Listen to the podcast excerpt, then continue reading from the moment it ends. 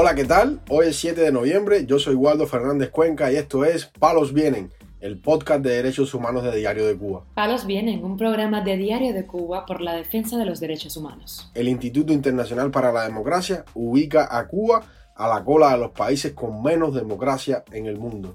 Dos presos políticos son golpeados en la prisión habanera de Combinado del Este.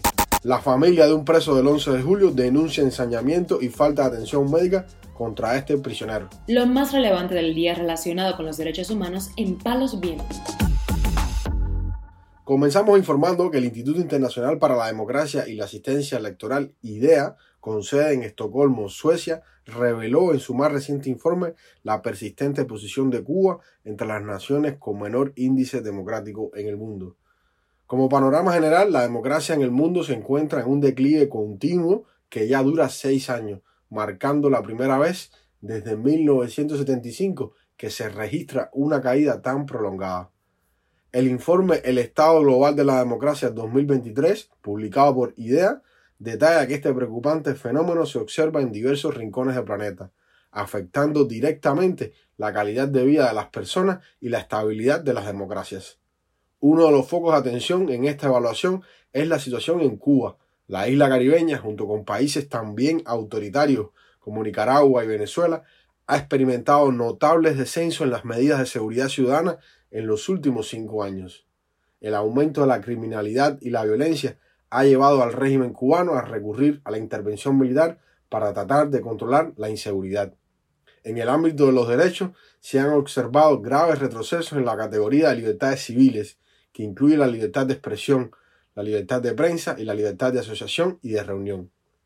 En el caso de Cuba también se destaca el uso de la fuerza contra manifestantes, lo que refleja una tendencia preocupante. Esta semana, por ejemplo, el régimen llevará a juicio a tres jóvenes activistas acusados de alterar el orden público mientras hacían cola para comprar pollo el pasado año. La desigualdad social también es una preocupación. América Latina y el Caribe siguen mostrando indicadores notables en comparación con otras regiones. En el caso cubano se ha visto el preocupante incremento de la pobreza extrema, alcanzando el 88% de la población. El pueblo de Cuba vive una dura crisis económica, marcada por la inflación, la escasez, el incremento de familias en la pobreza y la desigualdad creciente. Esto, unido a la falta de derechos y libertades, son factores desencadenantes de una crisis migratoria sin precedentes.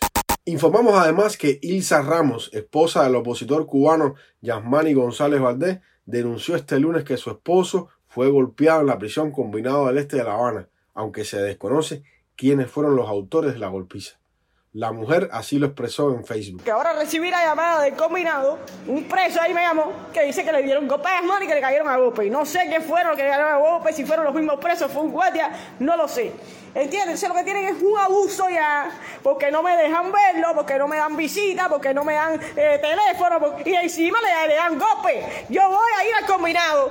Mañana no puedo ir porque mañana se va Mireya. Pasado mañana voy para allá.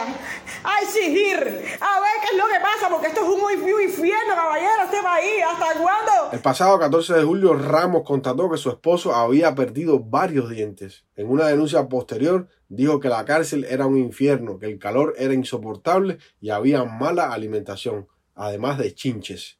A finales de mayo, Yasmani González Valdés fue trasladado a la prisión combinado del Este, luego de pasar más de un mes recluido en Villamarista, sede principal del órgano de instrucción de la seguridad del Estado.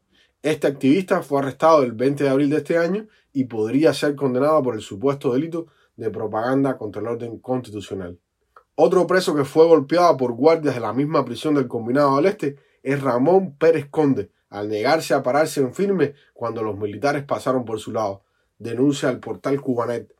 Sobre este suceso, el preso político dio algunos detalles. Por la razón que estoy en el edificio 3, en el edificio 2 del Combinado, y me dieron tremenda mano golpe, me echaron spray en los ojos, el revocador Pupo y el jefe de grupo Erling rápidamente empecé a gritar abajo la dictadura y, y, y me puse, vaya, me puse feo porque me dieron golpe. Y es una cosa que yo no, no, encuentro bien.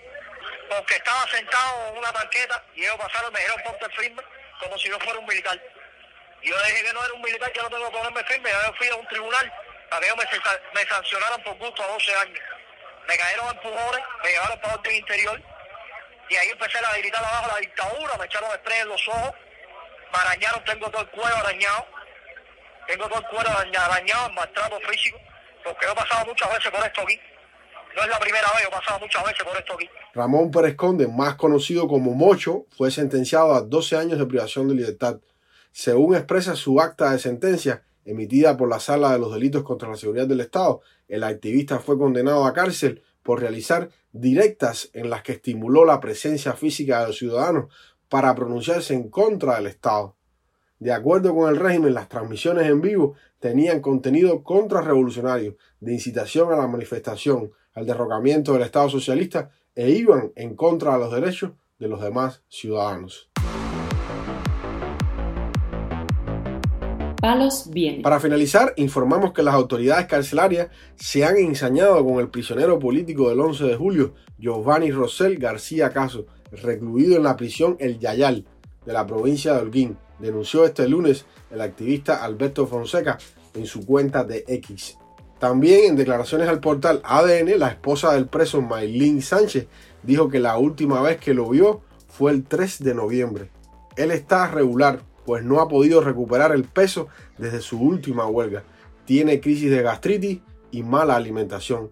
Estuvo más de 20 días sin medicamentos para la presión, señaló su esposa. Actualmente el recluso recibe visitas familiares cada 45 días, cuando el resto de los presos, incluso algunos condenados también por motivos políticos, pueden ver a sus seres queridos una vez al mes.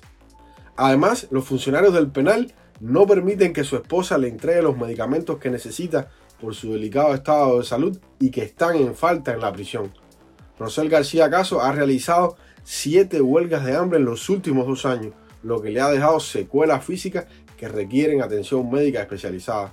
Durante su última huelga en mayo pasado, tuvo que ser trasladado al hospital quirúrgico Lucía Íñiguez Landín de la provincia de Holguín. En esa ocasión, incluso estuvo dos días sin ingerir agua. Giovanni Rosell fue condenado a 15 años de cárcel tras las protestas antigubernamentales del 11 de julio de 2021 que sucedieron en toda Cuba. Palos Vienen, un programa de Diario de Cuba por la defensa de los derechos humanos. Estas han sido las noticias de hoy en Palos Vienen, el podcast de derechos humanos de Diario de Cuba. Pueden escucharnos en DS Radio, Spotify, Google Podcast, Apple Podcast, Telegram y SoundCloud. Yo soy Waldo Fernández Cuenca y mañana regresamos con más noticias.